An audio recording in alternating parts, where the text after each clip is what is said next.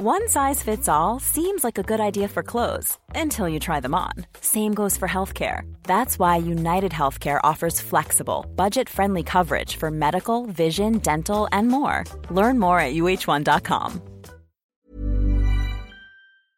En permanence, tu reviens à l'instant présent. Des fois, on a besoin de partir dans ses pensées, etc. Et à chaque fois, l'enfant, bim, il te, ramène, bim, et maintenant, et maintenant, et maintenant. Et, et là, je suis dans une autre réalité encore. Et ce qu'il faut savoir aussi, c'est que ça change c'est incroyable. Euh, on se dit, euh, je suis sous l'eau, euh, je change les couches, je ne sais pas, je sais pas quoi, tout, tout ce qui peut avoir être en lien avec un enfant de 1 an par exemple. Et en fait, l'enfant il grandit tellement vite qu'on bascule vite dans une autre réalité. Ça change à toute vitesse. Ouais, c'est ça. Donc on mm. s'adapte, mais en fait, ça change. Il faut se réadapter. Exécuté par qui? Fabrice Florent. Bonjour, bonsoir, bon après-midi à toutes et à tous et bienvenue dans ce nouvel épisode d'Histoire de Daron, le podcast où chaque lundi, à partir de 6h du matin, je donne la parole à un père pour lui faire causer de son expérience de la paternité. Je suis Fabrice Florent, je produis des super podcasts d'interviews et de discussions, en tout cas moi je les trouve super, et je crée des contenus. Je fais parler des pères de paternité, des mères de maternité, des gens de leur rapport au succès, je prends des mecs entre quatre yeux pour leur parler de masculinité, je fais causer des gens de leur rapport à l'argent et de plein d'autres thèmes que je vous invite à découvrir en allant sur mon site fabflorent.com. F A B F-L-O-R-E-N-T.com. Si vous aimez cet épisode, vous pouvez aller écouter la bande-annonce du podcast pour en découvrir plus sur mon travail et mes autres podcasts. Si vous aimez mon travail, vous pouvez m'offrir un cadeau en échange en me soutenant financièrement et ainsi me donner un peu plus de sérénité en vous abonnant par exemple à mon Patreon ou en m'envoyant de l'argent sonnant et trébuchant. Allez dans les notes du podcast ou en allant sur fabflorent.com, f e donc vous y trouverez toutes les infos. Enfin, si vous aimez ce podcast, vous pouvez vous y abonner, mettre un chouette commentaire et 5 étoiles au podcast sur votre application de podcast préférée et surtout, surtout, surtout, partagez cet épisode et ce podcast autour de vous s'il vous a plu. Je suis sûr que vous connaissez des gens que mon travail pourrait intéresser. Vous pourrez également venir commenter avec mes auditrices et mes auditeurs chaque épisode directement sur mon Discord. Alors Discord, c'est un petit logiciel génial que je vous invite à découvrir, qu'il faut installer sur votre téléphone ou votre ordi. Vous pouvez également me suivre sur les différentes plateformes et réseaux sociaux. Vous pouvez vous abonner à ma newsletter et vous trouverez toutes ces infos pour me contacter dans les notes de cet épisode. Un grand merci d'avance et bonne écoute à vous. Amaury, salut. Salut Fabrice. Welcome back dans mon micro. Merci beaucoup. Salut, je t'ai pas appelé Florent hein, comme la dernière fois. C'est pas grave. tu m'appelles comme tu veux. C'est pas un souci. Euh, bienvenue, bienvenue euh, pour, les gens qui n'ont peut-être pas écouté ton, ton, premier épisode, c'est donc ta deuxième fois effectivement euh, au micro d'Histoire de Daron. Euh, t'es passé, euh, es passé à mon micro il y a un an et demi mhm. pour venir raconter, on va plutôt dire les débuts de ta paternité, parce que c'est ça, et, mhm. et, le drame, parce que, tu vois, j'ai du mal à le sortir. Mhm. Ta, ta, ta, femme a fait une rupture d'anévrisme. Euh, à 7 mois de grossesse, c'est ça si 7 mois et demi, ouais. Une rupture d'anévrisme à 7 mois et demi de grossesse. Et donc, du coup, ce que je te racontais, c'était un peu l'expérience de la mort et de la naissance en même temps, quoi. Incroyable. Mm. Merci pour cet épisode. Tu sais que ça fait partie des épisodes euh, sur lesquels j'ai reçu le plus de témoignages, de messages, de. Je t'ai pas tout envoyé, j'en ai envoyé quelques-uns, mais waouh, mm. euh, très précieux, très très précieux et effectivement, euh, on en a un peu parlé sur la fin. Euh, c'est en fait le départ et la, mort de, ta compagne euh, t'a amené aussi à vivre une paternité un peu particulière, mm. puisque t'es es papa solo en fait. Ouais, je suis papa solo, c'est particulier. Et t'es vraiment papa solo. oui. C'est-à-dire que as, tu me disais, on, s'est recroisé à deux trois reprises depuis mm. ton épisode, et tu me disais, mais j'ai j'ai changé toutes les couches. Ouais. De Marthe.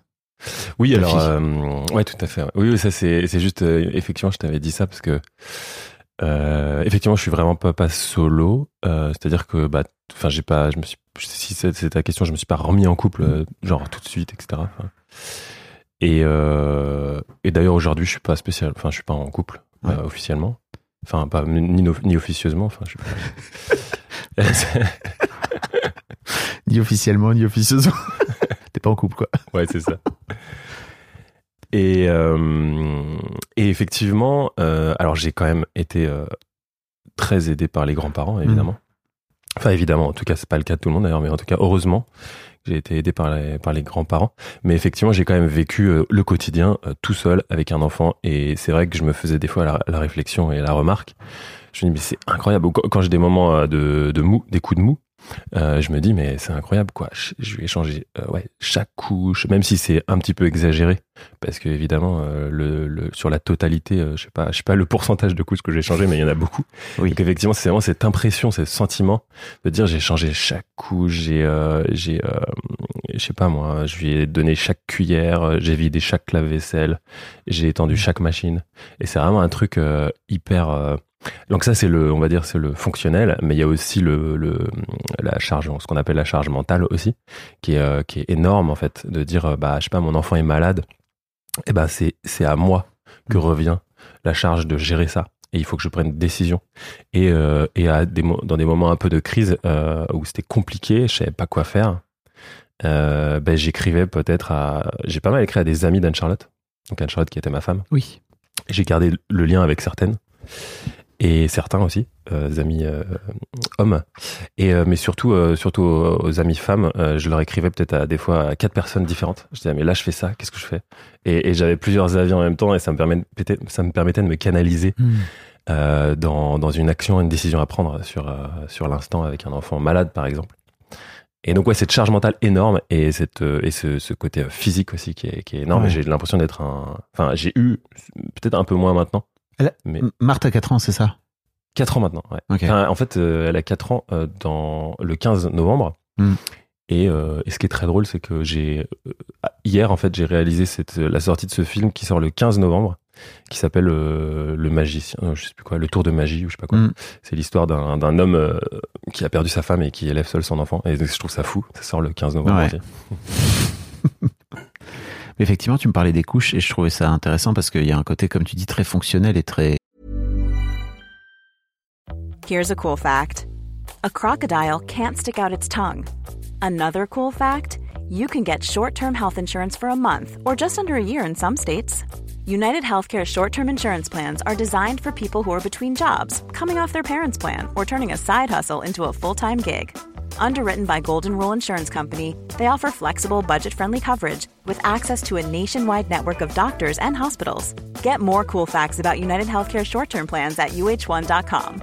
Hiring for your small business? If you're not looking for professionals on LinkedIn, you're looking in the wrong place. That's like looking for your car keys in a fish tank. LinkedIn helps you hire professionals you can't find anywhere else, even those who aren't actively searching for a new job but might be open to the perfect role. In a given month, over 70% of LinkedIn users don't even visit other leading job sites. So start looking in the right place. With LinkedIn, you can hire professionals like a professional. Post your free job on linkedin.com/people slash people today. très pratique, quoi. C'est Oui. c'est c'est du temps et c'est les mains dans, dans la merde, hein, pour le coup, c'est Ouais. le cas de le dire, quoi. C'est. Les mains dans le cambouis, quoi. Et clairement, et ça, c'est un bel exercice euh, de revenir à l'instant présent. Hmm. En permanence, tu reviens à l'instant présent. Des fois, on a besoin de partir dans ses pensées, etc. Et à chaque fois, l'enfant, bim, il te, ra- te ramène, bim, et maintenant, et maintenant, et maintenant. Et, et là, je suis dans une autre réalité encore. Et ce qu'il faut savoir aussi, c'est que ça change. C'est incroyable. Euh, on se dit, euh, je suis sous l'eau, je change les couches, euh, je ne sais pas, je sais pas quoi, tout, tout ce qui peut avoir, être en lien avec un enfant de un an, par exemple. Ouais. Et en fait, l'enfant, il grandit tellement vite qu'on on bascule vite dans une autre réalité. Ça change à toute vitesse. Ouais, c'est ça. Donc, on Mm. s'adapte.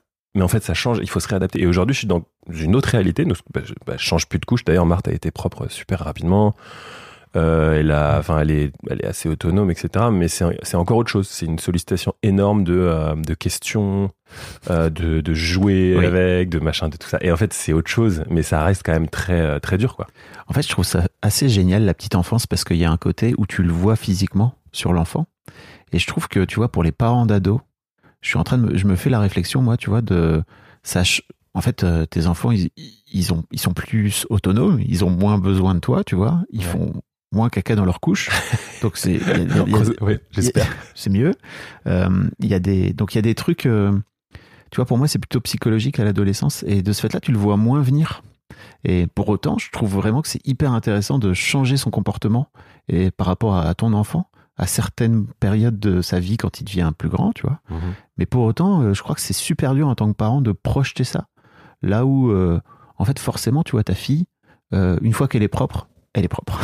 tu vois, t'as plus besoin, tu te dis, ok, ça c'est réglé, les Oui. couches, c'est bon, quoi. Euh, tes enfants ados, tu vois, je me faisais vraiment la réflexion de, mes filles, elles ont 15 et 17 aujourd'hui. Mhm. Et bah en fait, euh, t'as pas le même rapport à tes enfants à 16 ou à 17 ans que quand ils ont 13. Parce Mhm. qu'ils commencent un peu, ils commencent vraiment à devenir autonomes, ils veulent de l'autonomie, etc. Je trouve ça, c'est un peu plus insidieux de ce fait-là. Il faut réussir à prendre un pas de recul et se dire, ok, donc maintenant, qu'est-ce que, de quoi il a besoin ou c'est quoi les trucs que je peux changer Ouais. dans mon comportement pour qu'il s'ajuste lui aussi, quoi. Ouais, c'est plus subtil. je c'est trop marrant. Ouais, c'est ça, parce que ça me fait penser au, fi- au, au film, au livre euh, Vos parents ne sont plus vos parents. Euh, Un livre que je recommande environ à chaque épisode. Ah oui. merci de, merci de le faire à ma place. Non, mais c'est ça. Parce qu'en fait, plus l'enfant grandit, plus il est autonome, plus il devient une personne à part entière, moins il est dépendant de toi. Mais quand même, il l'est parce que ça reste, euh, bah, à 17 ans, ça Ouais. reste 17 ans, quoi. Ouais. Et effectivement, je pense que c'est vraiment un travail euh, sur soi aussi, avec l'ego aussi, de détachement, de lâcher prise. Euh, je pense que c'est vraiment ça. Et le, et le lâcher prise, il est dans son lien avec l'enfant, mais quand il est plus petit, je pense que le lâcher prise, il est plus euh, dans acc- l'acceptation, quoi. Ok, je change toutes les couches, j'ai les mains dans la merde, bah j'accepte. Bah vas-y, j'y vais, j'avance.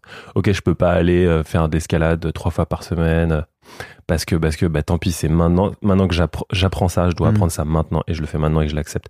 Et c'est vrai que quand ils grandissent, je pense que c'est enfin je- j'ai pas vécu l'expérience mais je pense que c'est plus psychologique, plus Mm. ouais, plus plus subtil, ouais. Et tu vois, s'il y a un conseil que j'aimerais donner aux jeunes pères Mm. et que j'aurais bien aimé qu'on me donne, c'est en fait profite de la petite enfance même si t'as les mains dans la merde parce que en fait ça part à toute vitesse Carrément. et hum, moi il y a plein de choses que je ne regrette pas du tout de la petite enfance Euh, mais il y a plein de choses que je regrette et en fait euh, j'avais un peu l'impression à l'époque de rejeter les trucs qui m'intéressaient moins pour ne prendre que les trucs qui m'intéressaient plutôt que d'accepter le tout comme un grand tout justement tu vois Ouais, tout à fait. Moi, et je, je, je regrette. Pff, ça veut rien dire, tu vois. Mais c'est juste, je me dis, ok, j'aurais bien aimé qu'on me le dise, donc je le dis là, j'en profite. Ouais. Euh, prends tout, en fait. C'est trop bien. Ouais, exactement. Et, exactement. Et puis c'est un moment, j'ai envie de dire, c'est un moment euh, béni de, de retour à, à soi. Mm. Et je pense que c'est ça, ouais, si tu acceptes, et sachant que ça va pas durer très longtemps en fait, ça passe super vite, c'est encore ça. Toute vitesse. Et, et je crois qu'il y a un autre truc aussi, et je l'ai beaucoup dit à l'époque, là, là je, un suis dans une- encore une autre période, donc on, l'a dit, 4 ans, euh, c'est différent, mais dans, toutes ces, dans tous ces moments de petite enfance, etc., euh, il y a une position aussi, et c'est peut-être une généralité que je vais dire, mais il y a une position de l'homme aussi, euh, donc, donc je veux dire le couple classique, ce que j'aurais pu vivre finalement si Anne-Charlotte euh, n'était pas décédée, euh, ben, j'aurais pris cette position de l'homme euh, un peu classique que, prennent beaucoup d'hommes et je me serais pas rendu compte. Je me serais pas rendu compte de ce que c'est vraiment. Parce que peut-être que, et peut-être je me projette, mais peut-être que euh, euh, ben, du coup euh, ma femme aurait fait davantage de, de, de couches, aurait fait davantage les bagages, aurait fait davantage euh, les pique-niques, aurait fait davantage bah, le- la préparation des repas et les courses, etc. Elle aurait pris une place, quoi qu'il arrive, Bien sûr, voilà, Que- heureusement. que mais... tu n'aurais pas eu besoin de prendre, tu vois. Elle aurait pris cette place, mais ce que je veux dire, c'est que de manière très. C'est peut-être une généralité, encore une fois, mais je pense que les, c'est beaucoup les femmes qui font ça. Et, euh, et je comprends euh, quelque chose que j'aurais pas compris autrement de la place de la femme Ouais. euh, et de cette charge mentale énorme. Et j'en ai parlé à beaucoup d'amis, amis IE, et elle, me- elle me disait, ben, super, mais tu devrais dire ça à, à mon mec, quoi. Tu devrais dire- il, y a un, il y a un moment que j'en ai, j'ai pas, j'ai pas tenu ce discours parce que c'était, c'était quand Marthe avait deux ans, il y a, il y a deux ans, quoi. Mais, euh, mais c'est une vraie réalisation pour moi. Hmm. C'est une vraie réalisation et je suis presque devenu à un moment donné féministe, quoi, en me disant, mais euh, waouh, quoi, les, les mecs, réveillez-vous, quoi. Et il y a beaucoup de mecs aujourd'hui qui font, euh, qui, qui ne sont pas là-dedans aussi, hein, bien sûr. Mais... Et tu vois, ce que j'essaie de. C'est trop intéressant ce que tu dis, parce que ce que j'essaie de d'interroger aussi dans mon podcast euh, sur les mères, dans l'histoire de Daron, c'est laisser aussi la place. Tout à fait. Laisser la place à ce que ce soit pas bien fait comme vous voulez. c'est ok, tu vois. Oui, oui, Et, euh, ça. Et, et faites, faites aussi attention à ça parce que c'est un, c'est un chemin aussi, c'est un chemin des deux côtés en fait, tu vois. De, ok, bah, moi je me suis, je, je- je crois que je l'ai déjà raconté dans, dans le podcast, mais j'ai pris mes filles pour la première fois en vacances tout seul, elles avaient 8 et 10. Mhm. J'étais intimement convaincu, mais vraiment au fond de moi, mais je crois que j'y avais pas accès à l'époque, que euh, j'allais en perdre une, j'allais en tuer une en passant, Ah oui, j'allais pas, j'allais réussir à en prendre soin. Mhm. Et hum, Parce que tu l'avais pas fait avant, peut-être. je l'avais jamais fait. Je, je les ai eus pendant. Je, les ai- je m'en suis beaucoup occupé, euh, mais sur des journées, tu vois. Euh, j'étais tout seul avec elles, donc je savais le faire. Mais tu vois, de les prendre pendant une semaine, Mhm, il y avait mhm. un vrai côté. Wow, ok, donc ça va faire. responsabilité. C'est huit fois ou sept fois une journée, tu vois. Tu comptais, tu faisais des petites marques dans ta. Non, mais tu- je crois vraiment que j'étais parti avec un vrai déficit de confiance, tu vois, alors que je savais le faire. Et en fait, je me suis rendu compte en le faisant que putain, je savais trop bien le faire en fait. Mhm. Certes, c'était pas comme euh, quand euh, leur mère était autour, parce que elle, elle a tendance à gérer, pas du tout comme moi, de façon beaucoup plus pragmatique, etc. C'était un peu plus yolo, mais en même temps, c'était les vacances, et en fait, au final, ça s'est bien passé, tu vois. Ça me fait penser à un, truc, c'est que hum, c'est, faut presque passer, c'est comme des rites d'initiation, j'ai l'impression. C'est presque ça ta semaine d'initiation. Et moi, ce que j'ai trouvé euh, le meilleur moyen, en fait, que j'ai, trouvé pour ça, et je le sentais, j'en avais besoin. En fait, si tu veux, si je, re- je refais la chronologie, donc Marthe euh, est donc est née le 15 novembre, et en fait, euh, donc euh, Anne Charlotte est décédée en décembre, et ensuite 2020 est arrivé le confinement, le mars 2020. Waouh. Et donc c'était euh, grosse claque, deuxième claque. En fait, je tendais la deuxième joue, j'avais une deuxième claque. Et euh, je me suis retrouvé un peu, euh, pff, enfin, je, je, je- à l'époque, bah, du coup, je suis allé chez mes parents parce que je, je pouvais pas me retrouver tout seul avec un enfant dans cette situation. situation. Ta, vie avait six, ta fille avait six mois, quoi. Ma fille avait six mois, donc c'était compliqué. Et d'ailleurs, ça m'a permis de vraiment faire le point sur ma, ma position d'homme par rapport à mes parents aussi. Euh, C'était vachement intéressant. Avec le recul, c'était un sacré, c'était dur, mais c'était hyper, euh, un vrai, un bel enseignement. Je veux bien que tu m'en parles après. Ouais, je vais t'en parler, ouais, parce que j'ai vraiment fait un vrai acte, mais je, te, je, t'en dis, je te dis ça après. Donc il y a eu le confinement, et euh, deux jours après le confinement, j'ai acheté un Volkswagen Caddy Maxi. C'est un Volkswagen, euh, c'est une grande voiture un peu rallongée dans laquelle on peut dormir, que j'ai aménagé sommairement. Et je me suis dit, eh ben, je vais me faire ma semaine initiatique avec mon enfant et je vais partir avec elle autour de la France, parce que j'avais un besoin, j'avais besoin de souffler, j'avais besoin de me mettre en confiance et de me, re- me retrouver seul avec mon enfant. Et euh, elle avait 8 mois et je suis parti euh, pendant 25 jours. On a fait 4000 km dans le- toute la France.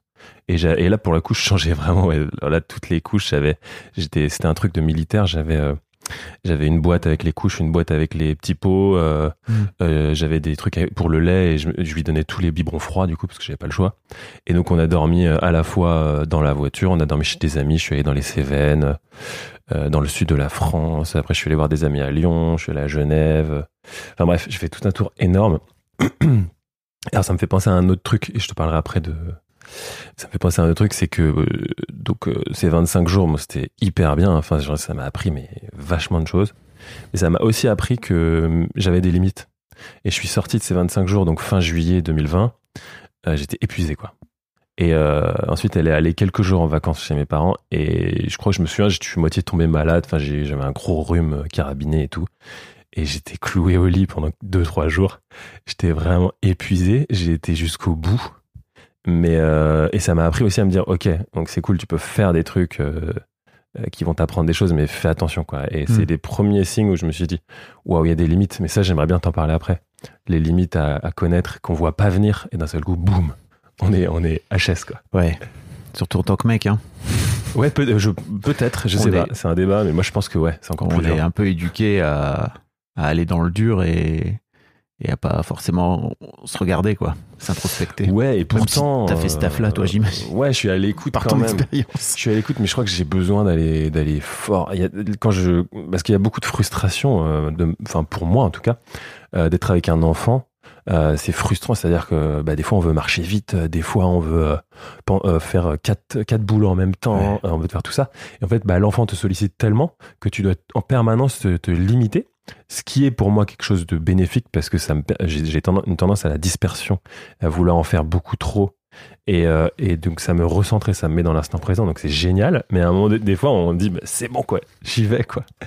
Et, et j'ai vachement ces, ces allers-retours et ces yo-yo. Il faut que j'apprends ça. Ta fille t'apprend ça. Ma fille m'apprend ça. Tout à fait. Non, mais elle, un enfant, euh, c'est incroyable. C'est incroyable. C'est vraiment un petit sage. Qu'est-ce qui disait ça? L'enfant, c'est le mon, mon maître quoi. Je crois que c'est un méditant. Je sais plus qui. Et pour revenir sur les parents. Euh, Merci de faire le lien. Je, je- non, parce que, Oh, c'est super. J'adore. non, parce que c'est c'est important? Euh, J'étais donc, euh, donc on était en plein confinement et là, euh, je commençais. Enfin, bon après c'est c'est très personnel, donc c'est la relation, à, la- ma relation à mes parents. Euh, mais ça, c'était trop envahissant. C'est-à-dire que, euh, par exemple, ma mère avait tendance à trop s'immiscer dans mon dans mon rôle de père. Euh, si tu veux, c'est des choses qui et je, je reproche, je lui reproche pas. hein, et mon père aussi avait sa position. Enfin, la situation était, difficile pour tout le monde et euh, et je sentais que je reprenais presque ce- cette place de petit garçon. Euh, c'était c'était insidieux, hein, c'était c'était subtil comme chose.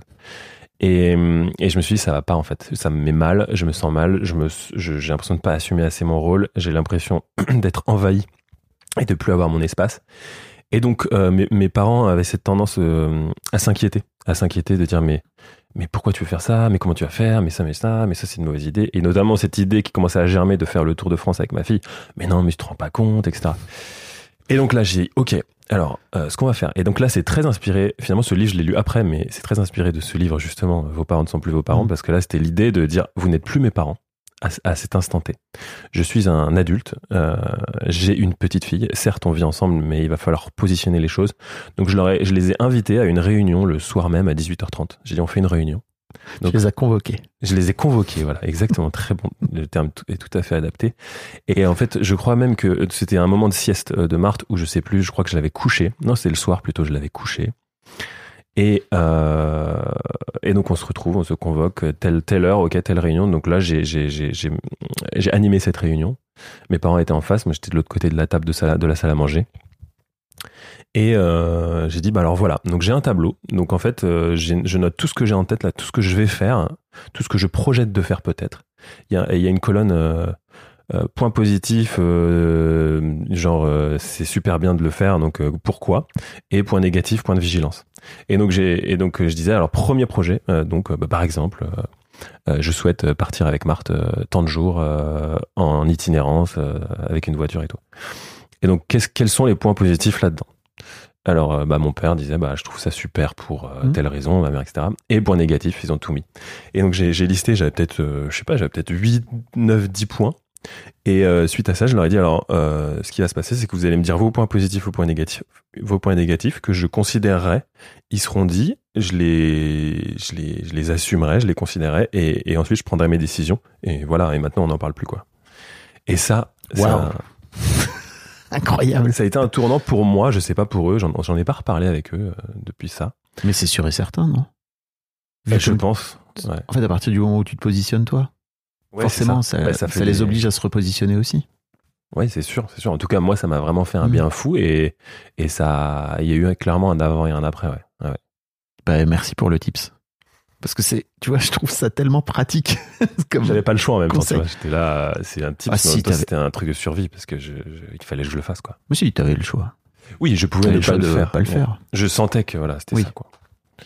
En tout cas, toi, en tant que personne, à ce moment-là, t'étais là, ça marche plus. Il faut faire autrement. Ça marche plus parce que tu sais en fait si, si on se projette si euh, les personnes qui écoutent se projettent dans cette, cette histoire-là tu te mets en, cou- tu rencontres une femme tu te mets en couple tu te maries parce qu'on s'est marié il y a une espèce de garde-fou c'est-à-dire que tu crées un foyer Hmm. et en plus tu attends un enfant donc en- encore plus quand tu as une vraie fa- une famille avec des enfants j'allais dire vraie famille mais bon euh, enfin et, et, et, et tu as une espèce de garde-fou c'est-à-dire que bah, tes parents ont leur foyer toi tu as ton foyer etc et, lorsque tout s'écroule puisque c'est ce qui s'est passé pour moi c'est-à-dire que tout tout a disparu, euh, comme je dis, comme dans Matrix, tout, est devenu blanc autour de moi, il n'y avait plus rien, même sous mes pieds, il y avait du vide, parce que tout a disparu d'un seul coup, bah, j'avais plus, qu'un- bah, j'avais plus que mon enfant dans les bras.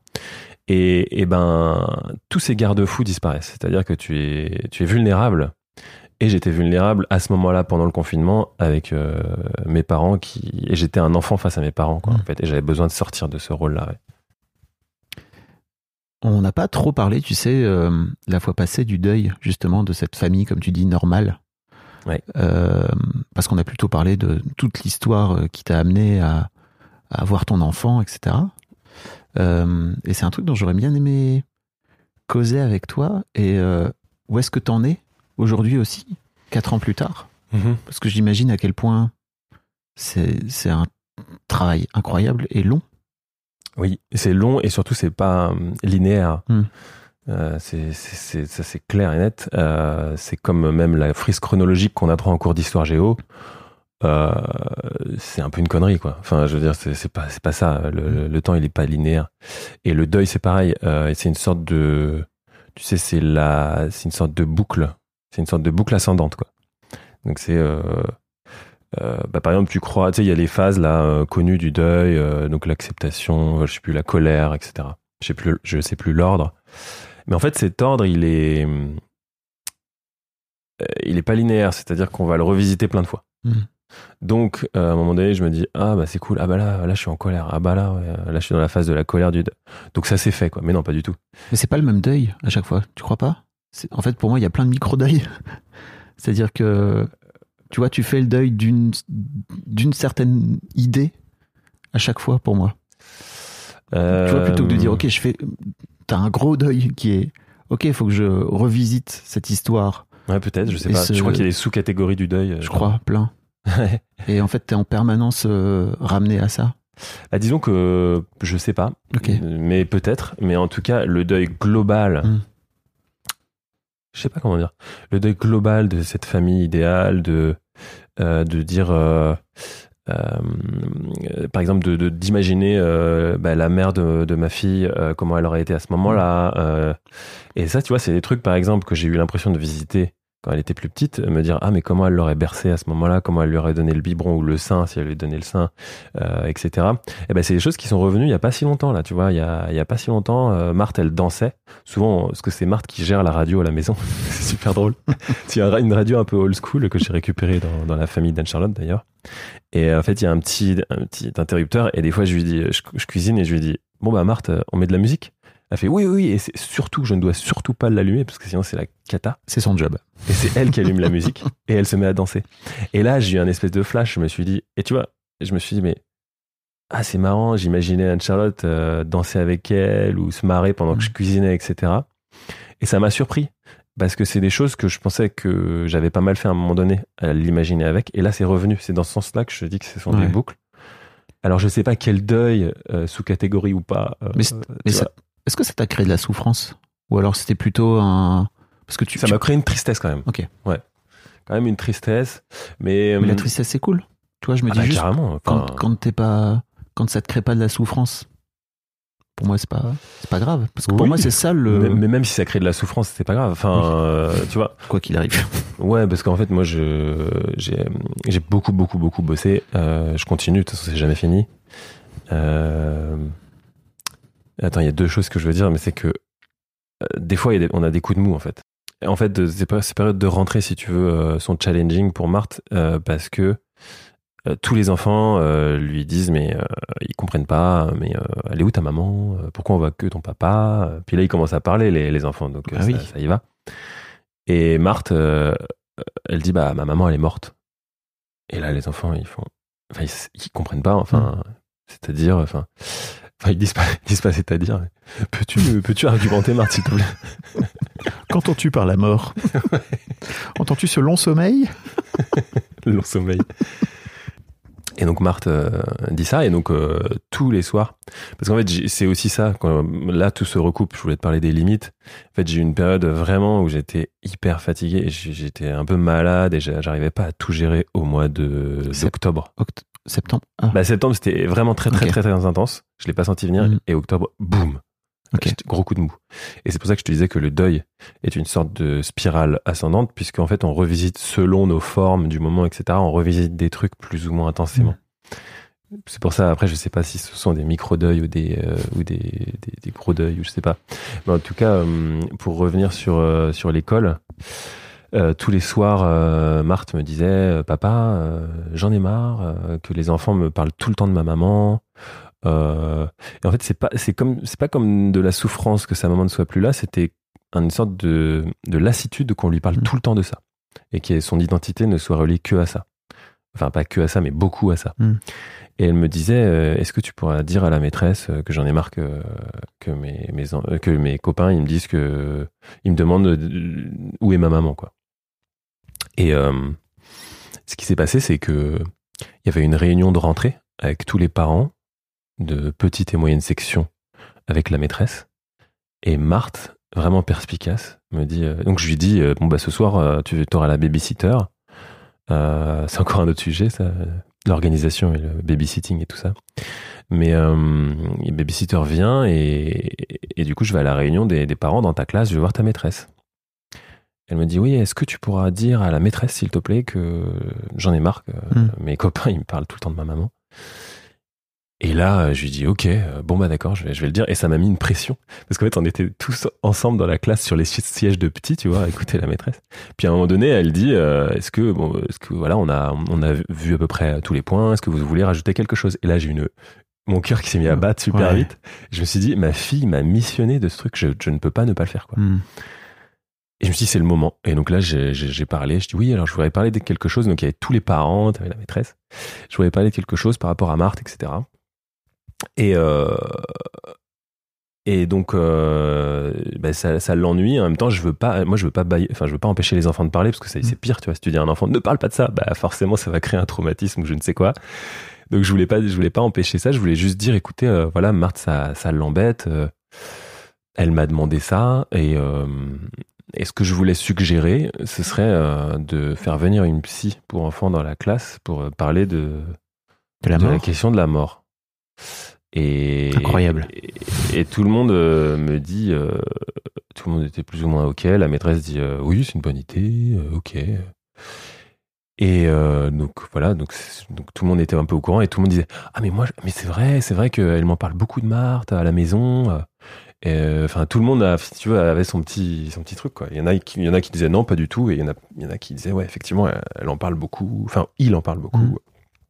Et donc, ce que j'ai fait, euh, c'est que je me suis. Donc, j'ai pris un rendez-vous avec, euh, avec cette psy euh, Sophie Le Sur à Nantes, qui est, qui est super euh, vraiment pour les enfants, que j'avais déjà vu un an avant. Et c'est là où j'ai réalisé, j'ai fait Ah, mais c'est marrant, c'est quasiment la même date. C'était à, à deux ou trois jours près, la Ah, même yes. date. Euh, il y a un, an- un an avant, et elle m'avait effectivement parlé de ça il y a un an et j'avais oublié.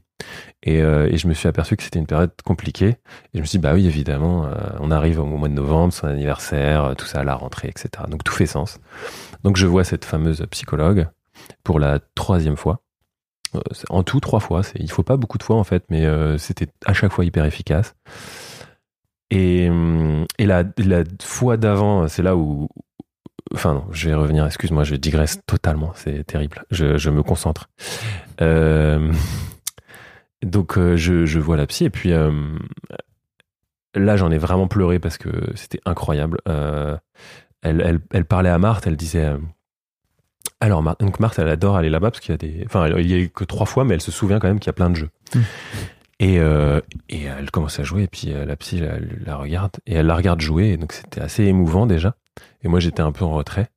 Et là elle dit alors Marthe, euh, tu sais pourquoi Mais est-ce que tu veux me dire quelque chose? Donc là elle dit rien, elle joue. Puis elle dit, mais tu sais, Marthe, je comprends que, que tu, tu as dit à ton papa que tu en avais marre, que- qu'on parle, qu'on te parle beaucoup de ta maman, mais oui, mais je comprends. ça- c'est- puis en plus, ça te ramène à plein de choses que t'as pas envie de penser, t'as pas envie de penser à ça tous les jours, etc. Puis Marthe, Marthe, comment, elle joue, puis tu sais, d'un seul coup, elle s'arrête, elle se retourne à la tête à gauche, elle la regarde, elle fait oui, bah oui. Elle, elle dit en, en gros, euh, bah oui, tout à fait. Elle écoute d'une oreille en jouant, puis elle- c'était assez émouvant cette espèce de- d'attitude de l'enfant qui, qui s'arrête puis qui dit bah oui oui. Et en fait tu tu t'aperçois qu'elle capte tout. Ouais. Elle peut faire plein de choses en même temps, elle capte tout ce qui se passe. Et Bien euh, sûr. non mais c'est fou. On a tendance à, à- à oublier en fait que les enfants, à partir d'un certain âge, nous, nous entendent quoi. Ben c'est ça. Et, et puis même un âge euh, très très très Oui. faible quoi. Enfin, Ouais. petit, petit Petit. petit petit petit Et hum, et en fait euh, comment ça s'est passé? Et à un moment donné, elle arrête de donc elle continue à lui parler. Elle la regardait et, et je trouvais ça hyper euh, hyper beau parce qu'elle elle, elle mettait en mots tout ce que Marthe, si tu veux, euh, n'allait pas mettre en mots avec sa avec son sa bouche d'enf- d'enfant. Et elle, elle, elle comme si, c'est comme si elle dénouait en fait dans son cerveau les choses, et elle les clarifiait. C'était très clair parce qu'elle la regardait, elle, elle disait oui et tout. Oui, euh, j'en ai marre que qui me parle tout, tout le temps de ma maman. euh. mais elle dit mais tu sais, ta maman. euh, mais c'était très beau ça. Elle dit en fait ta maman. euh, comment elle comment elle dit ça? J'ai plus les mots qui me viennent là tout de suite. Mais euh, elle disait qu'elle elle, voilà, elle est, elle est quand même présente et tout. Mm. Et à un moment donné, alors je vais en venir au fait parce qu'à un moment donné, Marthe vient vers moi et elle me, elle me dit Papa, papa, viens, viens. Alors, en ce moment, elle me fait beaucoup des. Elle me dit à l'oreille comme des secrets, et elle, elle, veut que je les dise moi. Ouais, elle veut que je les, elle, elle me dit Est-ce que tu peux dire à la, à la psychologue, parce qu'elle dit bien psychologue, est-ce que tu peux dire à la psychologue, s'il te plaît, que qu'elle qu'elle euh, qu'elle vienne dans ma classe, comme ça elle dira à mes copains qu'ils s'arrêtent de parler de ma maman. Elle me dit ça. Oh, alors j'ai dit oui. Alors est-ce que tu veux que je le dise maintenant, Marthe? Euh, Elle fait oui, oui. Elle retourne jouer. Donc là, je dis à la psychologue. Euh, alors euh, du coup, Marthe m'a demandé de vous dire, euh, donc je faisais un peu le jeu de rôle, que voilà, elle voulait que vous veniez dans la classe, comme je l'avais suggéré, bah, pour que pour lui parler à, ses copains quoi, de, de, la mort, de la vie, etc. Et là, la psychologue me dit oui, Marthe, je comprends ta demande, je comprends très bien, et ton papa me l'a aussi demandé. Alors, assis-toi, parce qu'en fait, euh, la réponse n'est pas forcément évidente. Et, euh, et je me dis, ah bon, et tout, puis elle me répondait à moi en même temps. Et en fait, ce qu'elle a dit, c'est qu'elle dit, tu sais, en fait, si je viens dans la classe, euh, ça va être compliqué pour tes copains, parce qu'en fait, ils vont pas forcément comprendre.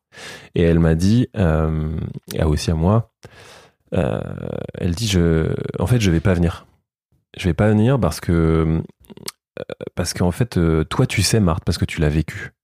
Mais en fait, un enfant de 4 ans euh, qui n'a pas été face à, cette situation, il va, il va pas comprendre. Hmm. Il va pas comprendre, il va être face à un grand vide, à une grande question.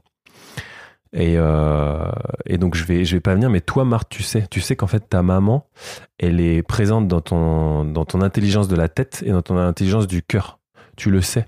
Et si un copain vient te voir ou une copine vient te voir, te dit mais, mais elle est où ta maman? Tu peux leur dire ben, moi je sais, euh, mais elle est, ma maman elle est là, je comprends avec mon intelligence de la tête et mon intelligence du cœur qu'elle est là, elle est présente.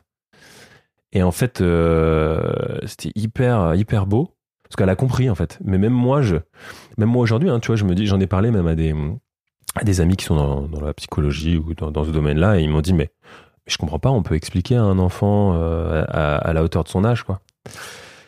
Euh, mais sur le coup, ça me paraissait très très juste. Euh, elle dit en fait, un enfant ne peut comprendre l'irrémédiabilité de la mort qu'à partir de 6 ans.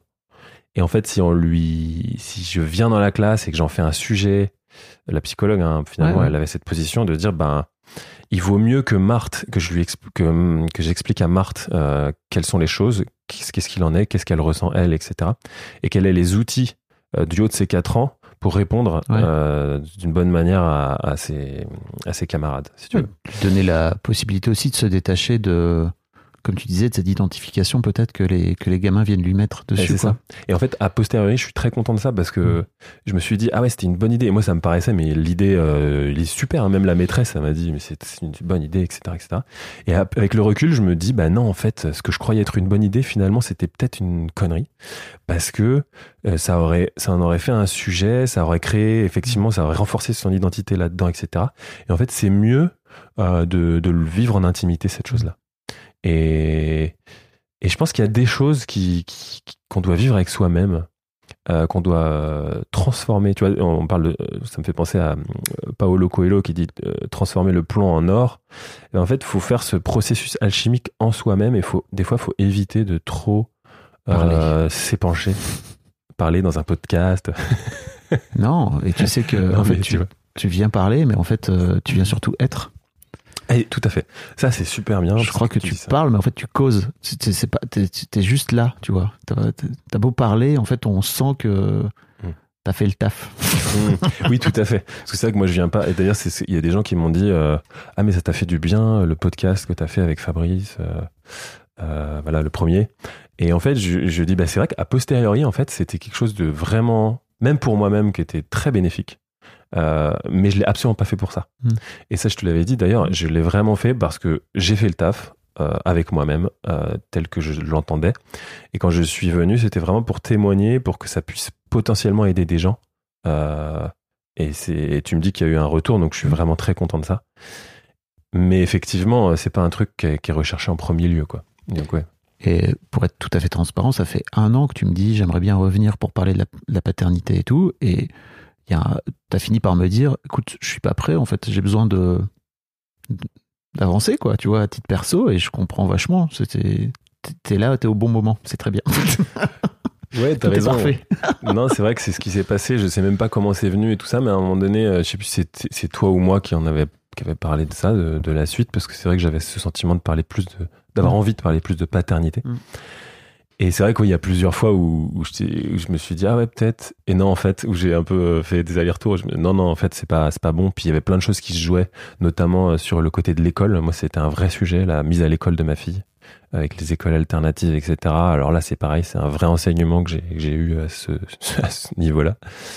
Euh, mais, mais ouais, il y a plein de choses qui se jouaient, il y a plein de choses qui, qui, se, qui se mettaient en place. Et là, aujourd'hui, je pense que c'est, bien. C'est bien parce qu'il y a, il y a des choses qui se sont apaisées et, et c'est un peu plus clair pour moi. ouais. Donc, c'est pour ça que je suis là. C'est quoi les choses qui se sont apaisées? Euh, bah, euh, plein de choses, bah, notamment euh, la, la période euh, transitionnaire, transitionnelle entre la crèche et l'école Mhm. pour Marthe. Euh, parce que finalement, c'est vrai que ma vie est quand même. euh, bah ça, je le dis, je le dis en live à Marthe. Finalement, ma vie, elle est drivée par par Marthe, quoi. Enfin, énormément. Pas que, mais c'est un vrai point central dans ma vie. Son évolution et ses périodes de vie. Et, et, la crèche, ça se passait plutôt bien. Et ensuite, euh, ce que j'ai fait, c'est que j'ai acheté une maison. Bah, il y a ça aussi. J'ai acheté une maison à l'extérieur de Nantes.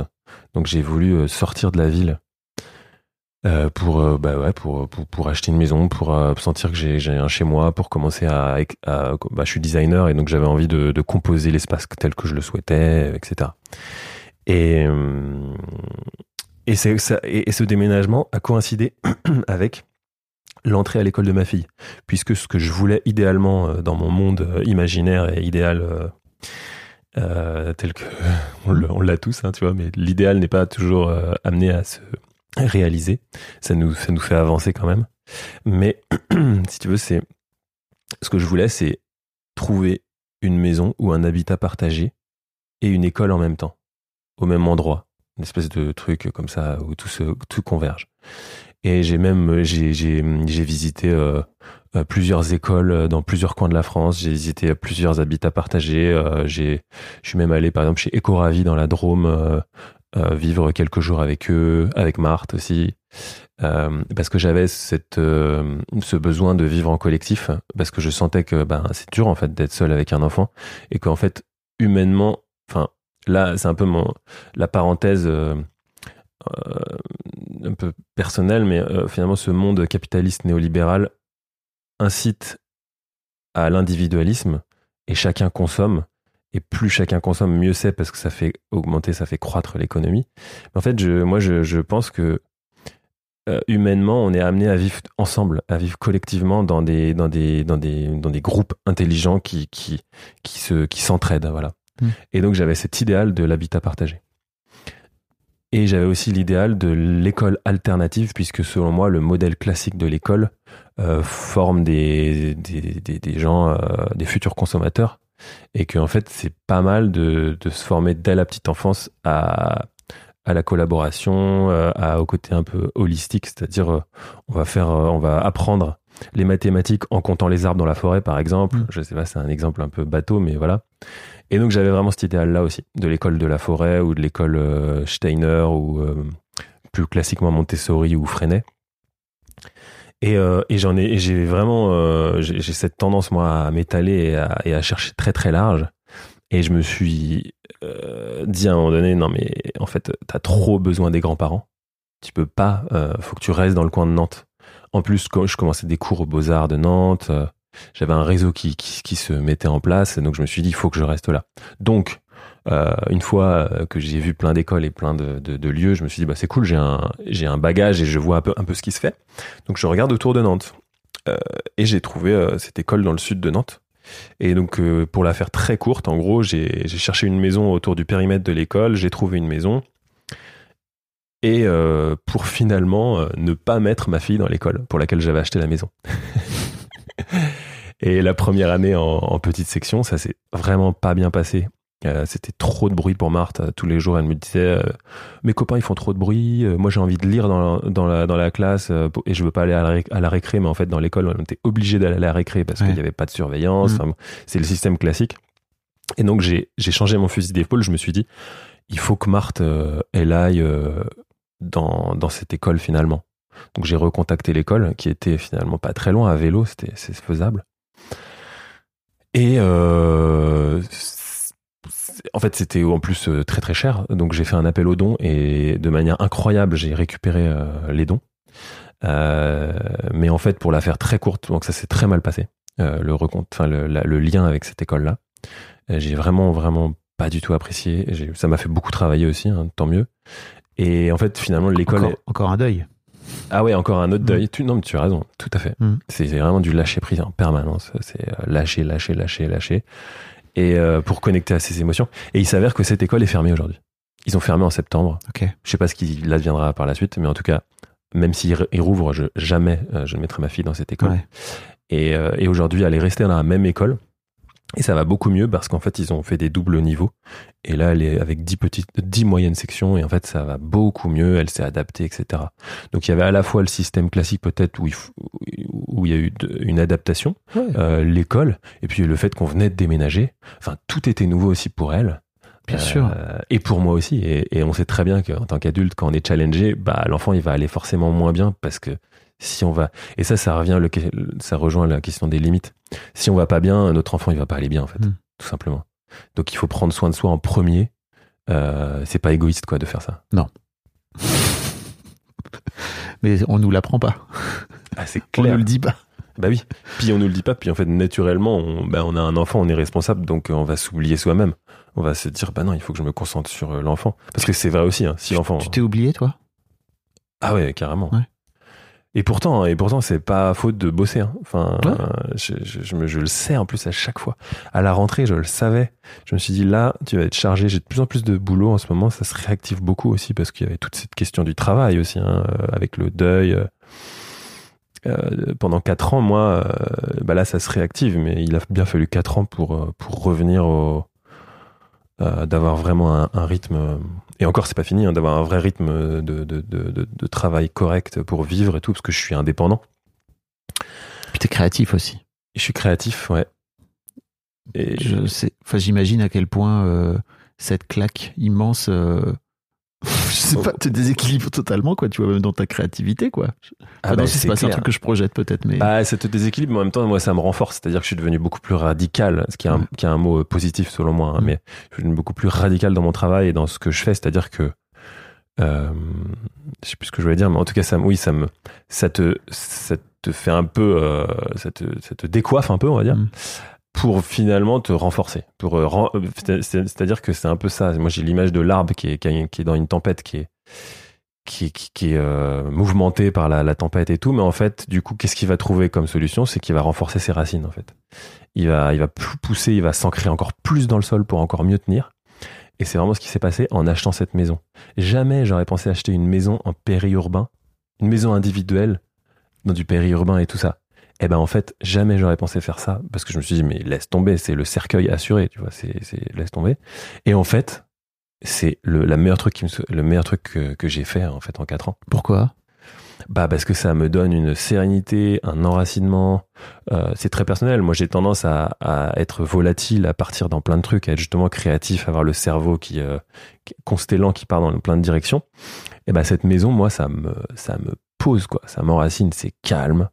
Euh, et ça me ça me rend beaucoup plus solide quoi. Hmm. et et ça me rend beaucoup plus inventif notamment parce que moi je supporte pas de prendre ma voiture tous les jours. Et là je me suis mis à j'ai trouvé un vélo électrique je fais 15 euh, bornes pour aller au bureau. Euh, et c'est des trucs que jamais j'aurais pensé possible quand, quand je me suis dit waouh c'est loin quand même. Je vas-y j'essaye. J'ai essayé sans vélo électrique au départ. C'était un peu fatigant pas les limites, euh, elles sont vite. Et donc j'ai trouvé un vélo électrique euh, grâce à la ville de Nantes qui, loue des vélos électriques.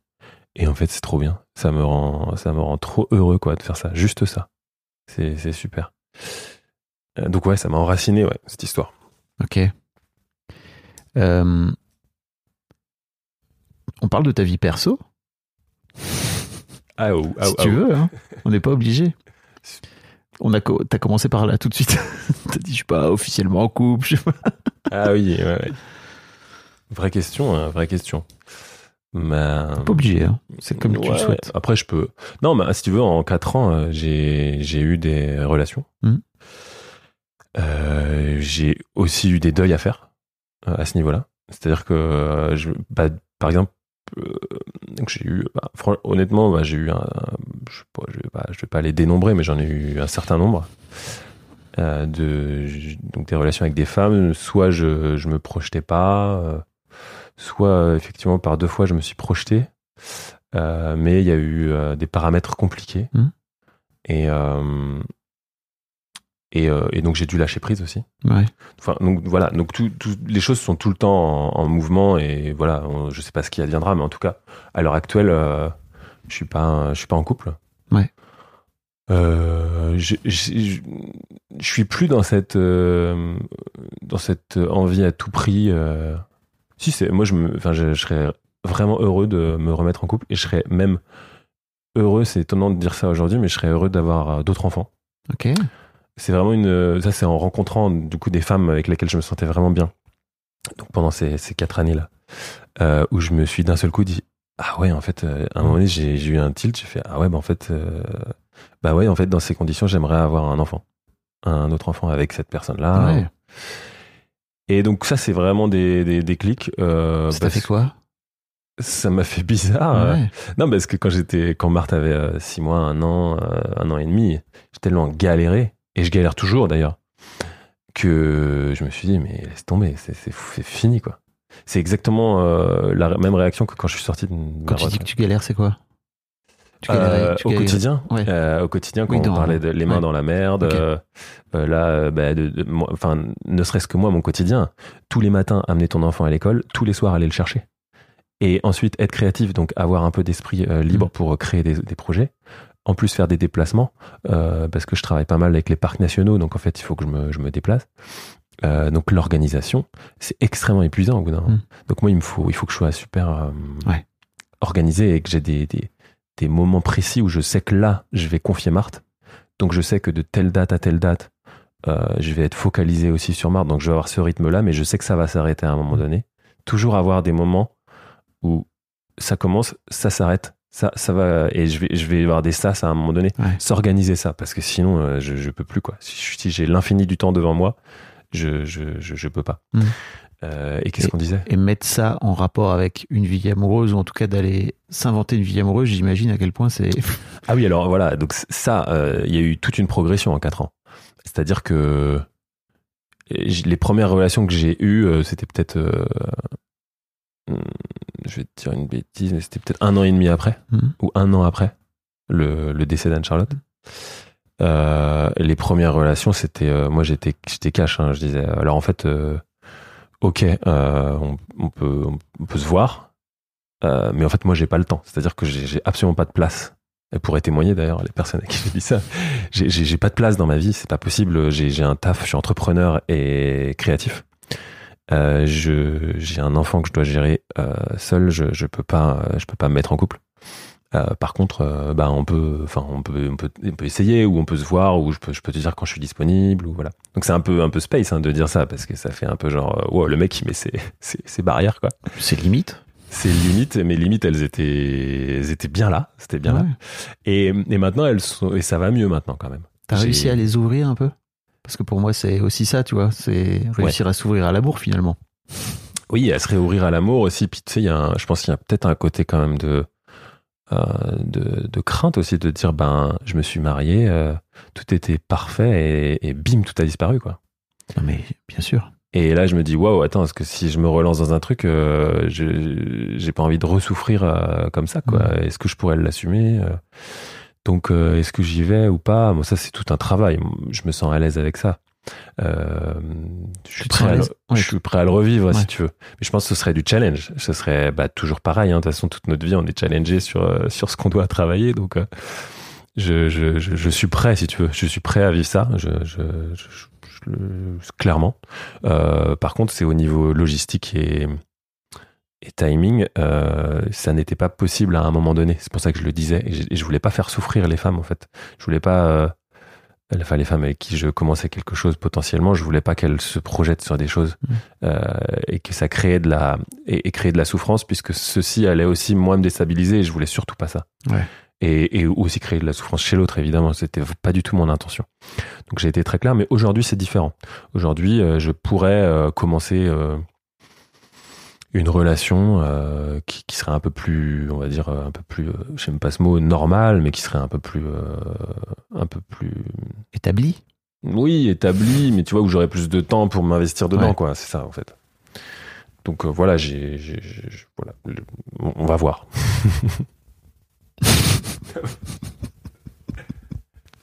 Ok. Ce sera pour l'épisode 3, Ouais, c'est ça. Oui, on fera un point dans, pour ton deuxième enfant. Dans deux ans. Ouais. Non, mais en tout cas, ça, c'est une vraie réalisation pour moi. C'est ce que j'allais te dire. C'est que ça, c'est un truc, j'imagine. Ouais. Ouais, c'est un truc. Et je sais pas si ça deviendra. Encore une fois, je suis pas. J'ai eu l'impression de. Voilà, je, je, je, je me suis déjà- je me suis marié, même si ça a duré euh, quatre mois, en fait, parce qu'on s'est marié quatre, quatre mois avant son décès. Mais j'ai eu j'ai cette sensation, si tu veux, intime euh, de, de m'être marié, d'avoir, d'avoir, si tu veux, euh, comme, comme le saut en parachute. C'est quand même un saut en parachute de vouloir se marier avec quelqu'un. Et j'ai fait ce saut-là. Je vois ce que ça fait, je sais. Euh, j'ai célébré ça. Euh, j'ai ce lien aussi euh, intime avec l'invisible, hein, mine de rien. Enfin, je sais pas comment dire. Il y a quelque chose. C'est encore un autre sujet. Euh, mais il y a, un- il y a- ce monde ne s'arrête pas à, à ce qu'on voit en fait. D'ailleurs, il y a une super citation qui dit il y a un autre monde, mais il est dans celui-ci. Ouais, Je trouve ça magnifique. Je sais plus qui a dit ça. je- c'est génial. C'est très beau. Euh, donc euh, voilà, je sais C'est quoi ton lien avec l'invisible? Tu veux qu'on en parle? Ouais, je voulais dire un autre truc avant, j'ai oublié. Ah, je sais plus ce que je disais. euh. Mince. C'est pas grave. Euh, Bah, parce que c'est tellement. Bah, je sais plus. C'est pas grave. Tout est parfait. Je, je- je m'en souviendrai certainement en réécoutant le, le podcast. Mon lien avec l'invisible, il est, bah, il est très intime. On n'est pas obligé d'en parler là, hein, si tu veux. Non, mais si tu veux, moi, ça me dérange pas. Si tu veux, de...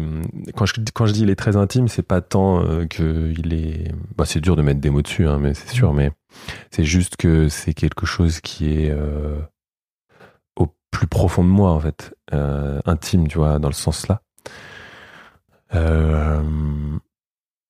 Mais comment dire, le lien, il est, il est dans le quotidien. Il est. je, trouve ça dur en fait de, de, de mettre des mots effectivement parce que ça limite toujours. Ouais. Euh, mais moi je suis pas euh, je suis pas pratiquant d'une religion. Je me sens chrétien, euh, mais, mais pas catholique. C'est-à-dire je, je, je vais je vais pas à l'église.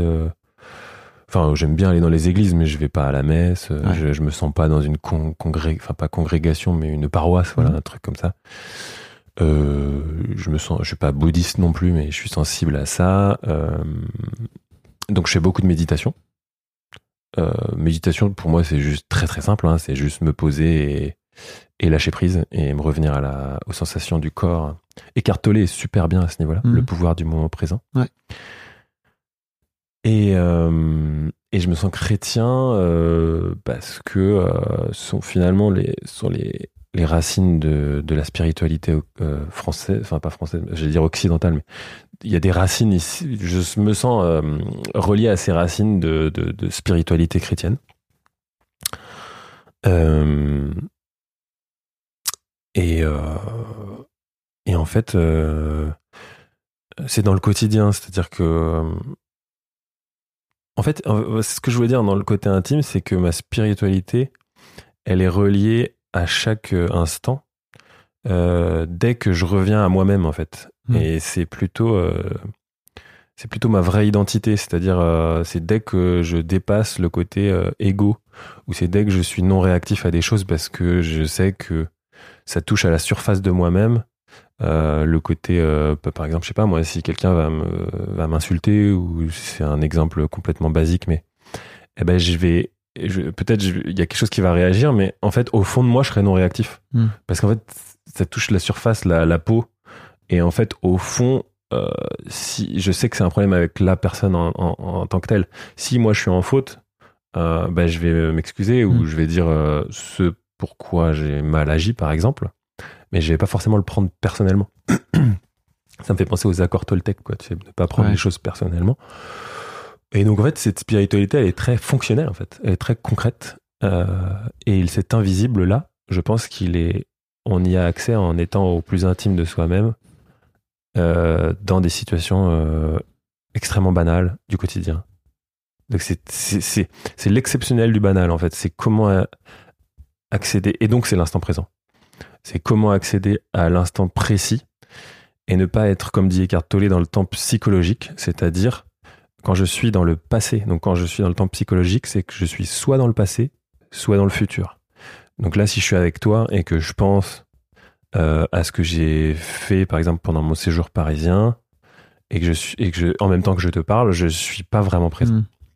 Si je pense à ce que je vais faire en revenant à Nantes euh, et à tous mes projets en cours, je suis dans le temps psychologique. Ouais. Par contre, si je suis là très précisément, euh, très, très centré sur le micro, sur, sur le, je sais pas moi, sur mon corps et les sensations de l'instant présent, eh ben, je suis d'une certaine manière connecté à une certaine spiritualité et d'une certaine manière à l'invisible D'une Euh, certaine manière, à ta femme? Et d'une certaine manière à ma femme qui a rejoint l'invisible. Hmm. Euh, mais comme dit la psychologue à Marthe, euh, eh ben on sait qu'elle est là avec l'intelligence de la tête, Hmm. mais aussi avec l'intelligence du cœur et finalement du corps et des tripes quoi. Et je sais qu'il y a cette présence, mais qui est très difficile à expliquer. Ouais. Parce que c'est une présence qui fait la même, le même effet que ce que fait ma maison. C'est-à-dire que ça me, ça me plonge. Si tu veux, tu, tu, tu, ça te, t'es pas dans la tête, ça te plonge vraiment dans un truc qui est vers le cœur, mais même qui descend un peu vers le plexus solaire, qui crée quelque chose qui rentre dans le sol. Quoi. Donc ça m'in- ça m'installe, quoi. Si tu veux, je suis installé là. Et c'est des choses bah, qu'on tout le temps on, en sort évidemment, mais on, on peut y revenir. On a le choix. On a le choix en fait. Et effectivement, si quelqu'un m'insulte, j'ai le, j'ai le choix, soit de réagir en surface dans, le- dans ce monde, soit euh, de m'ancrer et de m'installer en moi euh, dans l'autre monde euh, qui est plus qui est peut-être plus véritable quoi tu vois mais bon Plus aligné pour toi, en tout cas. pour moi ouais, c'est très très c'est pour ça que je disais que finalement c'est personnel et intime Oui. dans le sens où c'est tout ça n'engage que moi et Franchement, mon, je sais pas et, comment. ma- et mon expérience J'allais dire, je sais pas comment les, les gens qui écoutent vont entendre ou écouter ce que tu racontes, mais c'est trop intéressant. ouais ça va peut-être peut-être paraître perché en fait en, en l'occurrence moi ça l'est pas c'est très très concret quoi Franchement, vraiment- vu ton histoire, euh, il y a, y a un, il y a un ali- ça, ça fonctionne, quoi, tu vois, il y a une sorte d'alignement. le euh, storytelling euh, Non, pas le Putain, mec. Transforme pas ça en post LinkedIn, putain. On est en train de passer un bon moment là. non non mais T'es c'est c'est très, c'est très Tu honnête sors que- des gros mots comme storytelling, au secours. c'était une blague Non, non, non, ce que je voulais juste te dire, c'était pour, pour moi, en fait, euh, je suis pas sûr que t'en serais là aujourd'hui par rapport à cette, à cette euh, spiritualité que t'as en toi aujourd'hui si t'avais pas vécu ce que t'as vécu, quoi. Donc, euh, Ouais, c'est sûr, ça c'est sûr. Et, et- mais il n'y a pas que le vécu, il y a le fait de de- d'accepter de transformer. C'est encore une fois de transformer le plan en or. C'est-à-dire que tu peux vivre euh, euh, les trucs horribles, enfin, tu peux, de, la, de la souffrance ou etc. Mais encore faut-il travailler, quoi. Moi, j'ai beaucoup, beaucoup travaillé. Donc, j'en ai parlé la dernière fois avec Maggie Mechino. Euh, j'ai fait des sessions collectives où, je vais, où tu revisites tes, tes émotions, tu revisites tes sensations. Tu vas, tu vas creuser, creuser, creuser, creuser. J'ai même fait une session de un jeûne de 7 jours en travaillant psychologiquement, donc ça va super loin. je, je mettrai un lien dans les notes pour les gens qui veulent réécouter ton premier épisode ou l'écouter. Ouais. Parce que t'en parles, t'en parles longuement, quoi. Oui, oui, c'est vrai que j'ai déjà parlé de ça. Non, mais t'inquiète. Mais ouais, donc donc il faut le, Oui, il faut le trans, il faut transformer le, le truc quoi, parce que enfin il faut le le fertiliser quoi. En tant que designer, ça marche, j'imagine. Cette idée de C'est- transformer une Ouais. matière en une autre. Bah, c'est ça, c'est ce que je dis d'ailleurs à, c'est ce que j'ai dit euh, aux étudiants que j'ai au Beaux Arts, et ça me fait penser que tu vois quand quand je reviens vraiment au centre, j'essaye de me poser en moi, et ben ça me rend, c'est-à-dire que maintenant quand je vais, bon, de manière euh, un peu pas tout le temps, mais en général quand je vais faire une présentation devant du public par exemple, eh ben je vais plus avoir ce stress vraiment, euh, un peu euh, si tu as agité qui va te détourner de ce que tu veux vraiment dire parce que ça va, on revient, on revient, et on revient à son sujet, et à l'instant présent, et aux sensations, et ça fait disparaître euh, bah, le- l'espèce de d'agitation. Et, c'est ce que je dis aux étudiants aussi, euh, enfin je l'ai dit il y a pas longtemps, c'est pour ça que ça me revient, c'est qu'en fait moi dans ma vie, tu me parles du mon travail de designer, ben, en fait il y a une porosité qui est de plus en plus très de plus en plus claire entre ma vie personnelle et ma vie professionnelle. Et très longtemps j'ai j'ai mis j'ai voulu mettre des barrières justement. Euh, c'est ma vie pro, j'ai mon travail de bureau et puis j'ai mon travail à la maison. Et en fait il y a plus de différence Mm. parce que je, suis- je suis là, là, j'ai fait une résidence euh, dans le Périgord pour valoriser les artisans locaux et tout ça et, et ça m'a demandé vraiment des semaines sur place et ben j'y suis allé avec ma fille Mm. grâce à- aux organisateurs là-bas ils ont accepté et j'ai trouvé une école alternative donc j'ai quand même pu vivre ce, ce- ce- ce- cet idéal de l'école Ouais. alternative là-bas euh, aller à l'école des girafons euh, quelques temps et, et si tu veux, euh, évidemment, tu es en résidence, donc je travaille, j'ai mon travail créatif euh, et professionnel. J'ai euh, une conférence d'ailleurs où ma fille était là. Euh, et ben en fait, j'ai aussi vécu ma vie quotidienne et je l'ai emmenée à l'école tous les matins. Et ben en fait, tout se mélange. Évidemment que mon projet, il va parler de ça aussi. Euh, et donc, euh, donc, quand tu me parles de mon travail de designer, pour moi, c'est la même chose que dire euh, mon travail d'humain, tout simplement Mm. parce que dans mon travail, je, je- j'ai envie de diffuser aussi des valeurs que je, je porte en tant qu'humain. Et en fait, finalement, finalement, c'est la même chose, quoi. Mm. Mm. D'aller de plus en plus vers un truc qui soit le plus aligné possible. Ben, Avec toi, quoi, ouais, ouais, c'est ça. Mm. Bah oui, c'est ça. Il n'y a pas de Il n'y a dissociation. pas de pro, de perso, de machin, c'est juste toi, comme tu as dit, en tant qu'humain. Ça me fait penser à. En tant qu'être. hein. Ouais, en tant qu'être. Ça me fait penser à Pablo Servigne, euh, super intéressant, qui parle de d'être dissocié et que l'idée c'est de- d'être le moins possible dissocié et de revenir au corps Mm. et, euh, et aux sensations qu'on a appris à ne pas écouter. C'est très important de ne pas écouter les sensations. Ça évite de ressentir des trucs. ouais, ouais, non, c'est vraiment le sujet. Ben, Mais c'est dur aussi de- d'ouvrir cette, euh, d'ouvrir cette porte-là, quoi. C'est, t'as pas eu le choix, toi, finalement. J'ai pas eu le choix. Après, j'ai- j'étais sensible à ça avant quand même. C'est peut-être une chance. Mais à l'école, euh, il faut absolument apprendre qu'il y ait des cours pour ça, quoi. Ouais. Euh, la- L'écoute des sensations. Tu vois, moi, moi, j'ai fait des retraites Vipassana. euh, J'ai j'ai une amie qui, hum, sa fille vient d'avoir 8 ans. Retraite Et Vipassana, pour les gens qui l'ont pas, c'est c'est des retraites euh, de 10 jours dans le silence, euh, euh, de- où il y a 10 heures de méditation par jour. Pendant 10 jours, on parle pas. on regarde pas les autres. On ne regarde pas les autres, on n'a pas de crayon, pas de livre, pas de téléphone, Mm. euh, pas d'ordinateur. Et donc En on est vraiment centré en soi. Et donc on est obligé de faire face à ces émotions et on se dit ah ouais, en fait c'est ça mon, mon cerveau. Ah ouais, c'est ça. Et moi c'est là où je me suis aperçu. Je vais arrêter ma digression après, mais c'est là où je me suis aperçu que mon cerveau en fait euh, lançait des idées euh, en l'air comme ça, des espèces de souvenirs, des réminiscences, des trucs. Et, et qu'il en lançait une, et puis ensuite une autre qui n'avait absolument rien à voir l'une avec l'autre, et que finalement j'avais cette tendance inconsciente à, à vouloir les relier et à créer du sens avec ça. Ce qui n'a aucun lien euh, et ce qui est complètement inutile. Donc, euh, faut laisser faire, quoi. Mm. C'est incroyable. Et c'était une. euh, Le mental a envie de récupérer tout, hein. Tu bah, vois, de récupérer, tout interpréter et de tout comprendre et de pour sur- survivre dans la jungle pour pas se faire bouffer par un dinosaure. Mais sauf que sauf que en fait c'est pas utile mais il faut l'apprendre et on peut pas. Et donc ma euh, ma fille euh, ma- mon amie euh, Yasmine a envoyé sa fille enfin a envoyé sa fille a, a voulu aller faire une retraite Vipassana à 8 ans et c'est les c'est les les retraites pour enfants Mhm. et si Marthe avait envie à 8 ans de faire ça, franchement, ce serait super. Mhm. Parce que je pense que c'est- c'est génial d'apprendre tout de suite, enfin le plus tôt possible, à écouter euh, son corps et ses émotions. Parce que les enfants, ils le font naturellement, en fait, aussi, je pense. Et petit à petit, ça se déprogramme. Et... Petite pensée pour euh, les profs des écoles euh, qui avaient lancé dans un, alors je sais plus exactement dans quelle académie, euh, un test de méditation pour les gamins à l'école publique. Et en fait, il y a eu une opposition, ils ont arrêté parce que euh, ils étaient obligés de faire rentrer des, des, des organismes extérieurs, si tu veux, Ah, ouais. pour faire venir faire méditer les gamins. Et donc, euh, il y a eu tout de suite ce truc de, de venir projeter sur de la méditation euh, pleine conscience qui peut être laïque, en fait, enfin, qui Oui, est laïque, en fait, hein, globalement, euh, qui, qui, qui peut être lié à une religion, mais qui peut être aussi totalement laïque. Il l'est, Euh, ouais, tout à fait. Oui, c'est toi qui décides, en fait. du- c'est du- oui, c'est concret, quoi. Enfin, Et donc, ouais, ils avaient, ils, a- ils avaient peur, quelque part, de, que ça vienne faire rentrer la religion dans l'école. Et en plus, je peux comprendre, tu vois, cette, euh, cette trouille-là, mais c'est dire à quel point on est encore loin dans, on a encore du chemin à faire, C'est fou, fou cette peur des, cette peur de, à chaque fois il y a cette peur de dérive sectaire. Ouais, Dès qu'on dit un truc un peu alternatif, attention dérive sectaire. ouais, Non, mais, c'est normal. Enfin, Ouais, mais Enfin, dans euh, la société dans laquelle on est, moi je comprends. hein. tu vois, je, ça fait partie de, des trucs qui nous empêchent de penser. Oui, oui, oui. Et des sectes, ça existe en plus, tu vois. Faut pas, faut pas dire que ça n'existe pas. sûr. Bien sûr qu'il y a des Il sectes. faut être vigilant, évidemment. Ouais, Tout ouais, à fait. Surtout dans ce domaine-là, c'est sûr.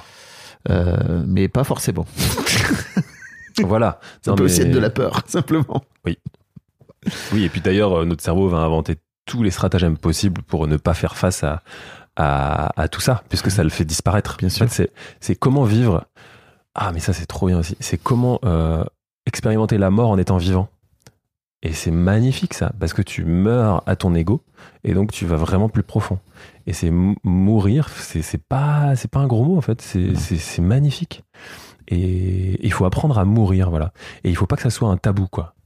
Et, et moi, j'ai appris ça aussi, même la mort ultime, c'est-à-dire euh, mourir, c'est-à-dire vraiment mourir, son cœur, le cœur arrête de battre et on va se décomposer, et notre corps va se décomposer. Et ben, La mort physique, tu veux dire. la mort physique, eh bien, ouais, mais bon, mais la mort physique, euh, donc de, de cette vie-là, eh ben, c'est un passage et c'est pas, ça n'existe pas. D'ailleurs, il y a un bouquin qui est sorti, je sais pas, je sais plus qui l'a écrit, c'est la, la mort n'existe pas. Bon. Stéphane Alix, Ah, c'est Stéphane Alix, voilà. qui est exactement. reporter, euh, grand reporter et tout, que je- j'espère pouvoir interviewer bientôt. Excellent. Et euh, je suis en train de lire son bouquin. Donc, euh, il a été interviewé plein de gens qui ont vécu des expériences de mort imminente. Et, et lui, il vient avec son background de journaliste sceptique en plus, hein, tu vois, Oui. euh, pour venir interroger et regarder le truc tel qu'il est. Donc, il est allé voir des chamans, des, enfin, bref, il- Très intéressant. c'est effectivement, mais il, il reporte, tu vois, c'est un vrai truc de reportage, quoi. Il- ce, ce bouquin parle aussi de de sa fille euh, parce que son frère est mort, son frère à lui est mort, Oui. Euh, et sa fille était petite en fait euh, quand elle était quand, quand son frère est mort, et donc il, raconte son il raconte son chemin, c'est trop intéressant. C'est hyper Ça bien. vient de sortir là il y a quelques semaines. Il y a le livre Le Test aussi qu'il a fait. Oui. Enfin bon. Stéphane Alix, le travail de Stéphane Alix d'une manière générale, euh, pour les sceptiques, je trouve ça assez cool parce que et moi-même je suis sceptique, hein, tu vois, je me considère vraiment comme sceptique et de regarder, de pas juste euh, bouffer tout ce qu'on me raconte, quoi, tu vois, je trouve ça hyper important, euh, surtout dans notre époque, Ouais, tout à fait. de regarder les choses en face et de se dire, est-ce que je suis, est-ce que je suis ok avec ce qui est en train de se raconter, de le mettre en doute et tout, quoi. Oui, oui. Et je, je te suggère de faire un, nouveau podcast, Histoire de spiritualité. Bah, pff, j'aimerais bien faire histoire de mort. Histoire de mort, bah, c'est mani- bah, Histoire de mort, ça veut dire Mais histoire bon, de vie. Hein. Je sais bien. Mais non, mais c'est ce que ça raconterait, n'est-ce pas?